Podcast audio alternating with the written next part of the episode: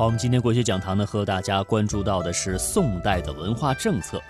很多学者认为，宋代文化是中国文化历史中的丰盛时期，理学、文学、史学、艺术以及科学技术领域是硕果累累。为筛选官员而建立的科举考试，推进了教育制度的发展；印刷品的广泛流传，促进了文学的交流与对艺术的鉴赏；景德镇瓷器的高度繁荣。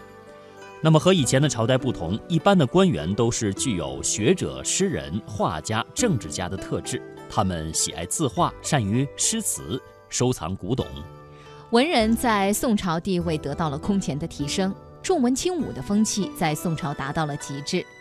好铁不打钉，好男不当兵，满朝朱子贵，进士读书人等俗谚都是出在宋朝。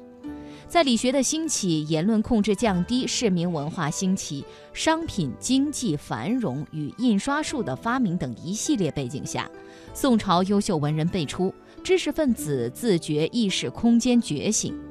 史尧弼在策问当中认为，唯吴宋二百余年，文物之盛，跨绝百代。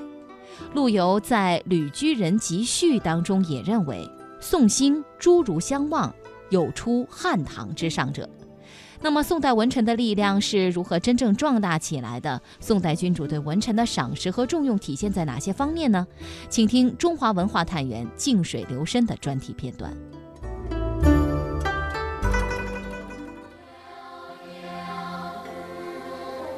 文臣的力量真正壮大起来，是在宋代的第二个皇帝宋太宗时期。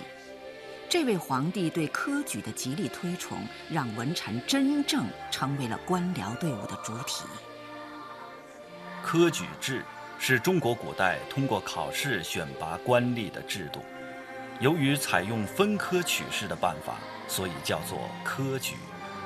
它打破出身的垄断，使社会中下层的人才得以进入上层，施展才智。科举制起源于隋唐。并非宋代首创，但却在宋代达到了空前的辉煌。南京师范大学文学研究所所长、中国宋代文学学会副会长钟振振：唐代他的进士考试合格者，并不能够立刻给官做，只是取得了做官的资格。要想真正做官呢，还要去参加吏部的考试。这个吏部就相当于我们现在组织部啊、干部部了。那么宋代呢，可是一考中进士，立刻就给官做。要按照唐代的官员的构成来讲呢，他进士考试不是做官的唯一的通道。嗯，他更大的一个通道呢，就是所谓门荫。你比如说五品以上官员，就是一到五品的官员，他们的子弟。就是所谓我们今天讲的，呃，官 N 代、官二代、官三代、官官 N 代的这样的，他们就有资格，就不通过考试，直接就进入仕途。但是宋代就不一样了，宋代也有门荫，但数量相对来说呢就少多了。嗯，而且这样的官员呢，进入官场以后呢，是被人瞧不起的，给他们安排的工作呢，也多是一些。比较打杂的，所以凡是有志气的官员子弟，那么觉得自己学习成绩好，报名参加进士考试，希望呢能能够通过正当正常的这个途径去进入仕途。在考试内容上，宋代的侧重点也发生了变化。唐代科举考试的主要内容是诗赋，考文学创作、文化素质；而到了宋代，不仅要考诗赋，还要考策论，让考生对当前国家面临的问题提出对策。这使得宋代的很多官员都有很强的实务精神，比如一位科举出身、变法改革的宰相文人王安石。王勃在《唐王阁序》中写道：“夜水珠华，光照临川之笔。”而这临川之笔，就是临川内史谢灵运。远色入江湖，烟波古临川。江西临川是中国历史上有名的才子之乡，直到今天，临川一中依旧声震全国。从这里考入北大、清华、科大少年班的学生数目居全国前列。这里也是王安石的故乡。二十岁那年，他从这里考中进士，后来成为宰相。王安石变法又称西宁变法，是在宋朝第六位皇帝宋神宗的大力支持下，以发展生产、富国强兵为目的的一次规模巨大的社会变革运动，涉及政治、经济、军事、文化各个方面，产生了深远的影响。但是变法触动了大地主阶级的根本利益，遭到强烈的反对。最终，随着支持变法的宋神宗的去世，变法也以失败告终。然而，宋代君主对文臣的赏识和重用却不曾动摇。经过宋初两朝君主，宋朝的文武关系出现了前所未有的变化，不仅扭转了以往朝代文卑武尊的状况。甚至形成了反转性的文尊武卑的局面。而到了第三位皇帝宋真宗时，因为历史上一次有名的盟约，文治的治国方略最终定型，这就是著名的澶渊之盟。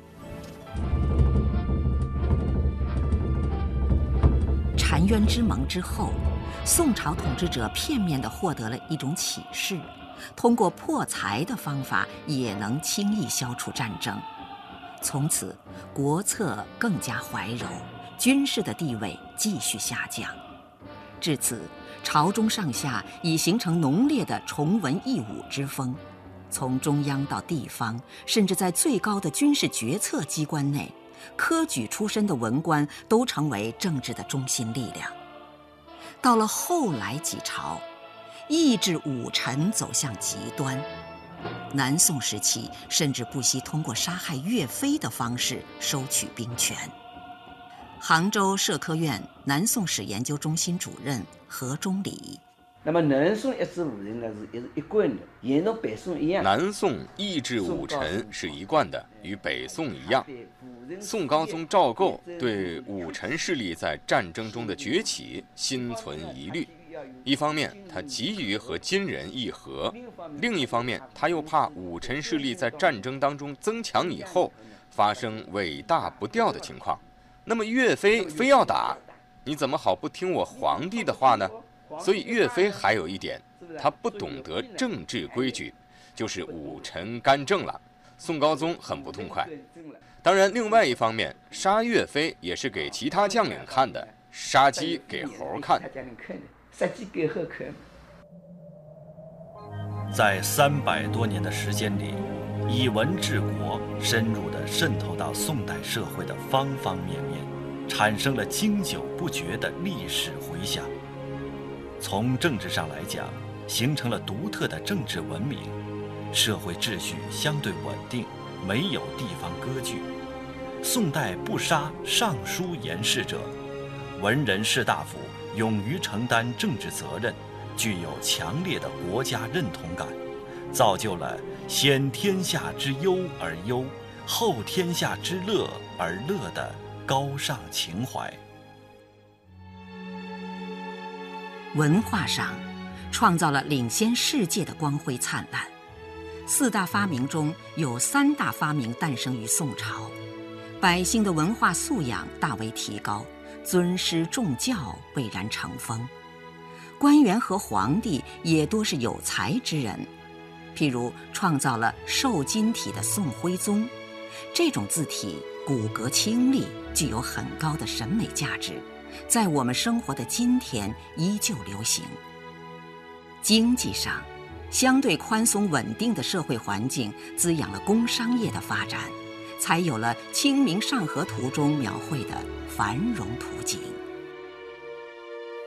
另一方面，以文治国也有难以忽略的消极影响，譬如以科举为背景的文官往往务实不足，行政系统效率低下，官员普遍欠缺军事才能，在抵御外敌上，国家长期怀柔，被动挨打。